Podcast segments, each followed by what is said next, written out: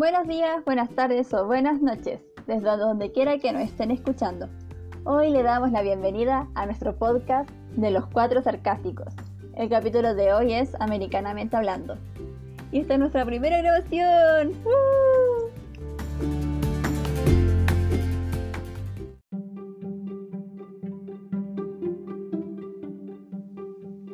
Bueno, el día de hoy tenemos un programa bastante interesante para aquellos fanáticos de la historia y de la literatura chilena. Hablaremos del americanismo, que tuvo su crecimiento a partir de la época de la búsqueda de la independencia. Sin embargo, no será una revisión de hechos históricos, porque como estudiantes de literatura nos enfocaremos exclusivamente en los textos escritos desde la independencia de Chile hasta la Guerra del Pacífico.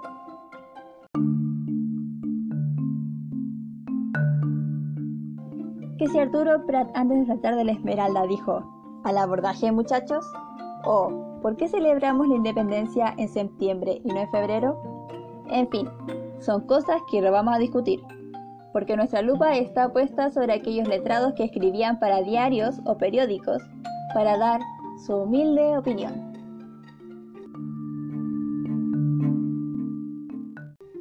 Primero, lo primero. ¿Qué es el americanismo? Bueno, es un tipo de discurso americano. Se explica por su articulación discursiva puertas afuera y puertas adentro. Es decir, no solo se vela por el bienestar propio como país, sino también por los vecinos. En este podcast vamos a tener cuatro momentos de discusión, que es la clasificación de distintos momentos del americanismo en Chile que identifica la profesora Alejandra Bottinelli en su texto Un Chile americanista.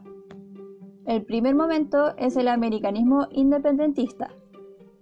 Pero antes, quiero saber si tienen alguna idea de por qué comenzó el discurso americanista o algún aspecto importante de la época.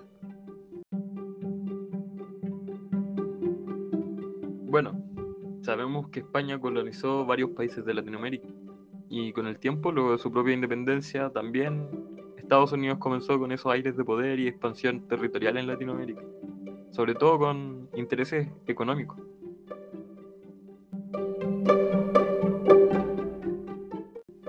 ¿Y cómo se defendió América ante esto? Con el americanismo, señoras y señores. ¡Wow!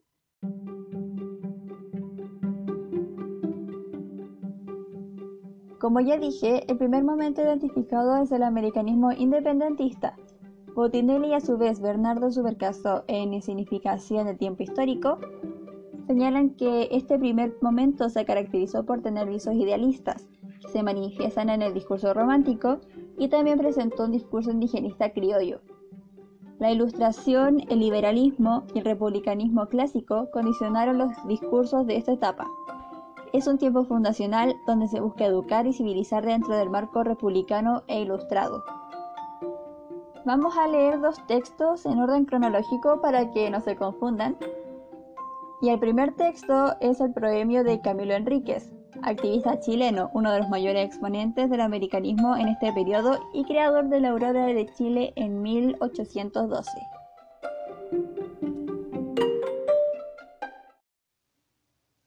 Venid, pues, oh sabios de Chile, venid, ayudad, sostened con vuestras luces, meditaciones, libros y papeles, nuestros débiles esfuerzos y trabajos. La patria os invoca. Toda la América espera algo bueno de nosotros. Procuremos honrar la patria que nos ha sostenido. Dejemos a la posteridad algún vestigio de nuestra existencia todo se reúne para excitar vuestro celo patriótico.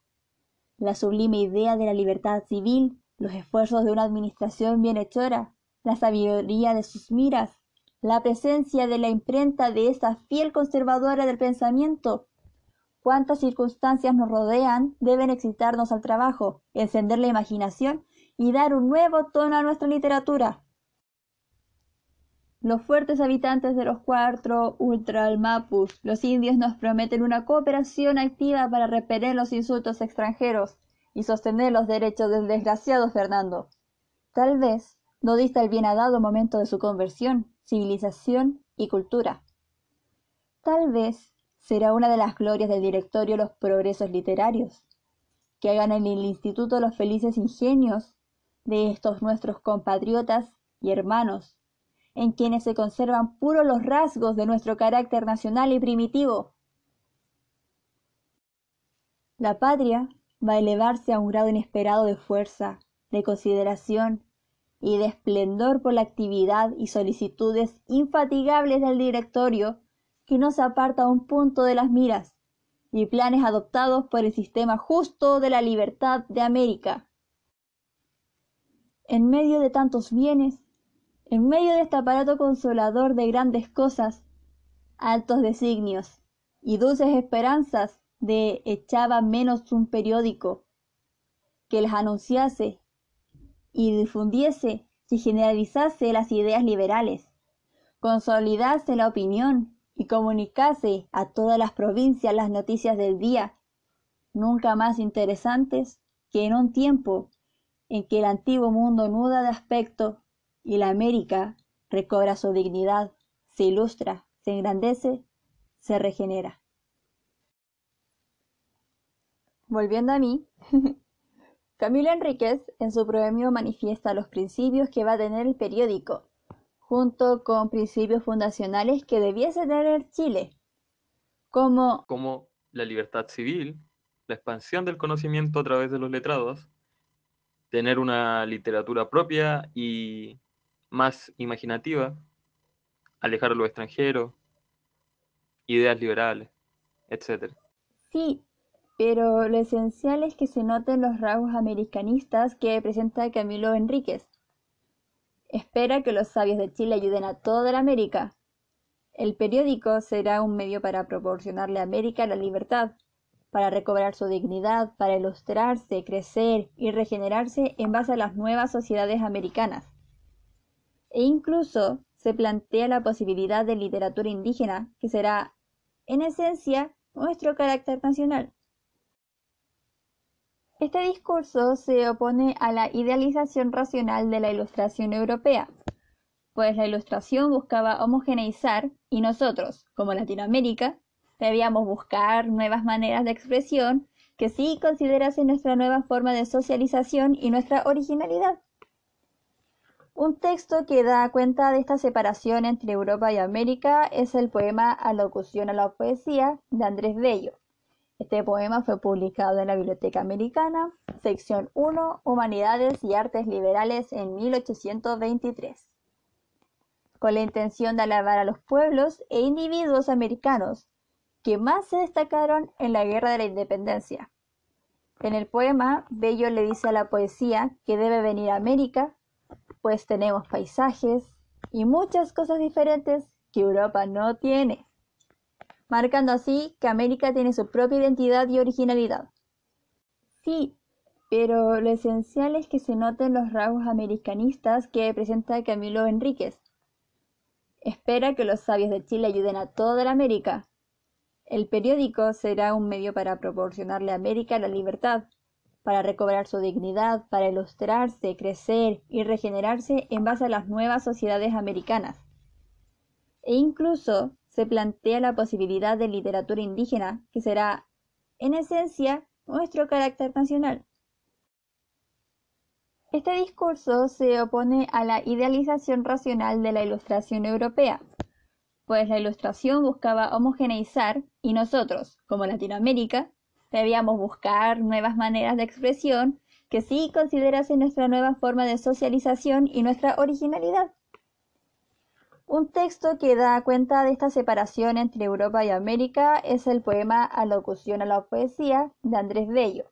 Este poema fue publicado en la Biblioteca Americana, sección 1, Humanidades y Artes Liberales en 1823 con la intención de alabar a los pueblos e individuos americanos que más se destacaron en la Guerra de la Independencia.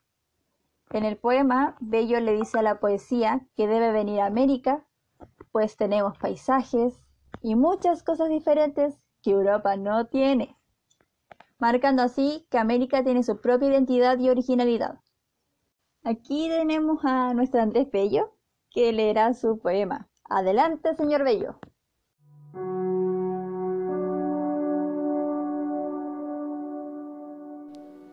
Divina poesía, tú, de la soledad habitadora, a consultar tus cantos enseñada con el silencio de la selva umbría, tú, a quien la verde gruta fue morada y el eco de los montes compañía, tiempo es que dejes ya la culta Europa, que tu nativa rustiquez desama, y dirijas el vuelo a donde te abre el mundo de Colón su grande escena.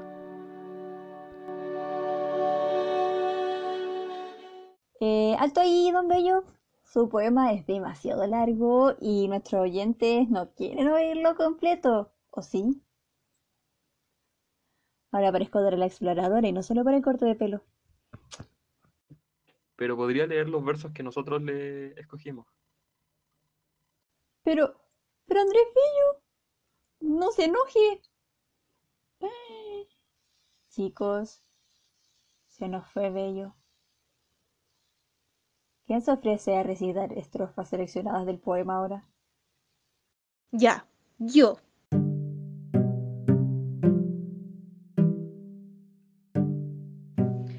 La siempre verde rama con que al valor coronas, también allí la florecida vega, el bosque enmarañado, el sesgo río, colores mil a tus pinceles brindan, o más te sonreirá, musa, los valles de Chile afortunado, que enriquecen rubias cosechas y suaves frutos, do la inocencia y el candor ingenuo, y la hospitalidad del mundo antiguo, con el valor y el patriotismo habitan.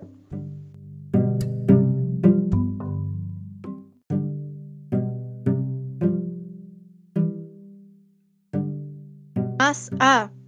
Prefieres de la guerra impía los horrores decir.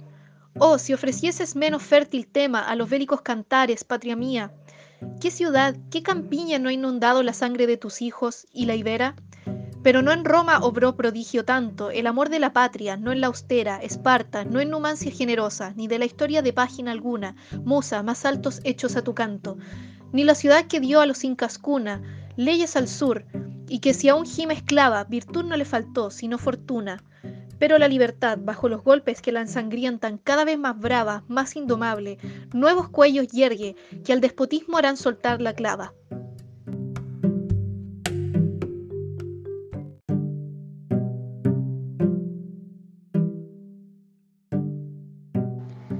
No largo tiempo usurpará el imperio del sol la hispana gente advenediza, ni al ver su trono en tanto vituperio del manco Capac gemirán los manes. De Angulo y Pumacagua la ceniza nuevos y más felices capitanes vengarán, y a los hados de su pueblo abrirán vencedores el camino.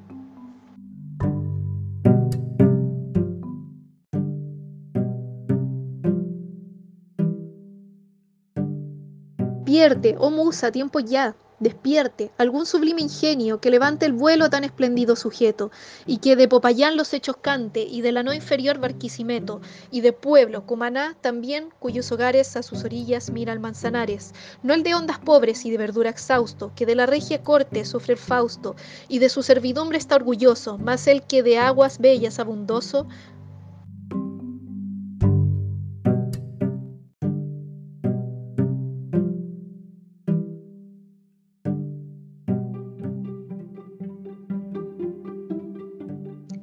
como su gente lo es de bellas almas, del cielo, en su cristal sereno. Pinta el puro azul, corriendo entre las palmas, de esta y aquella deliciosa quinta, que de angostura las proezas cante, libertad inexpugnable asilo, donde la tempestad desoladora vino a estrellarse, y con suave estilo de Bogotá los timbres diga al mundo, de Guayaquil, de Maracaibo, ahora agobiada de bárbara cadena.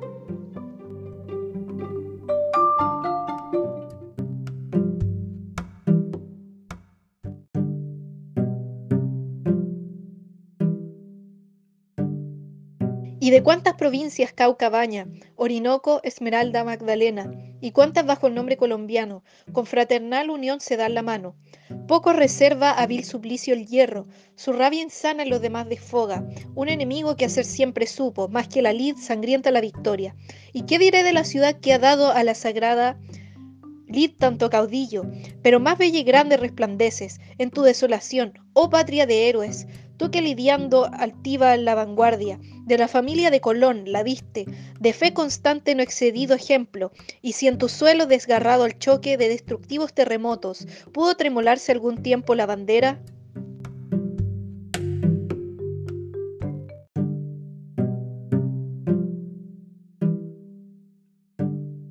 De los tiranos en tus nobles hijos viviste inexpugnable, de los hombres y de los elementos vencedora. Renacerás, renacerás ahora, florecerán la paz y la abundancia en tus talados campos, las divinas musas te harán favorecida estancia y cubrirán de rosas tus ruinas.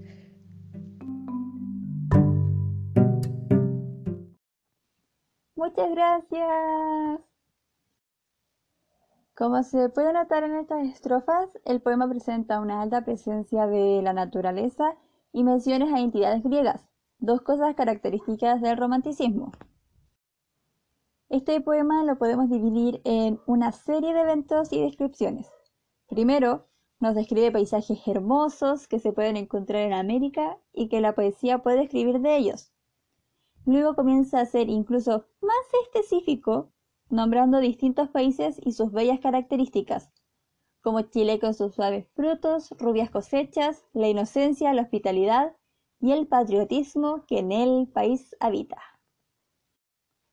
Luego habla de las guerras entre americanos y españoles. Señala que todas las ciudades han derramado sangre de ambos bandos, pero ni en Roma ni en Esparta se había visto tanto amor por la patria, refiriéndose a los americanos. Y es una razón más para que la poesía se asiente en América tan patriota. Después comenta las independencias de los distintos países. Hemos querido rescatar de esa parte del poema específicamente donde habla del imperio inca, el que se ubicó en gran parte del occidente de América. Bello dice que no se olvidará aquella ciudad inca, que aún sigue siendo esclava, pero cada vez más brava e indomable. Bello prevé que no va a seguir siendo esclava de España por mucho tiempo más, porque surgirán nuevos guerreros y darán la lucha por la patria. Más adelante le dice a la musa, respirándose a la poesía, que despierte y cuente la historia de aquellos países latinoamericanos que se han unido, haciendo referencia al americanismo, como por ejemplo Colombia, Venezuela y Chile. Finalmente habla de una ciudad genérica aquella que ha entregado a muchos caudillos para la batalla, y se dirige a ella en los siguientes versos. La llama patria de héroes, que bella y grande resplandece. Ella que siempre estuvo delante en las líneas de batalla contra los españoles, nunca perdió la fe, y que, a pesar de haber flameado bandera de los tiranos, para sus habitantes, siempre fue, es y será tierra libre, imposible de conquistar. Nadie me va a dominar. Yo voy a pelear.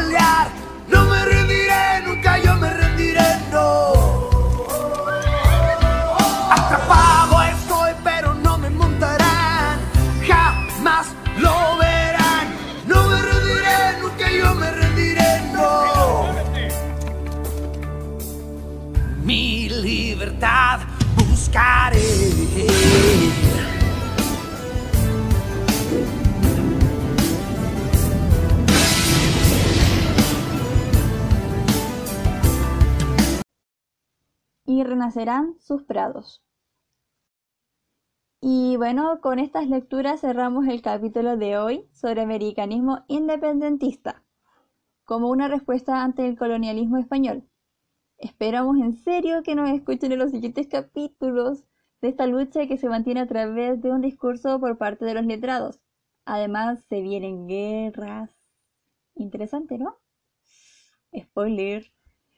Bueno, que estén viendo, esperamos en el próximo podcast de los cuatro sarcásticos. Eso. Bye bye.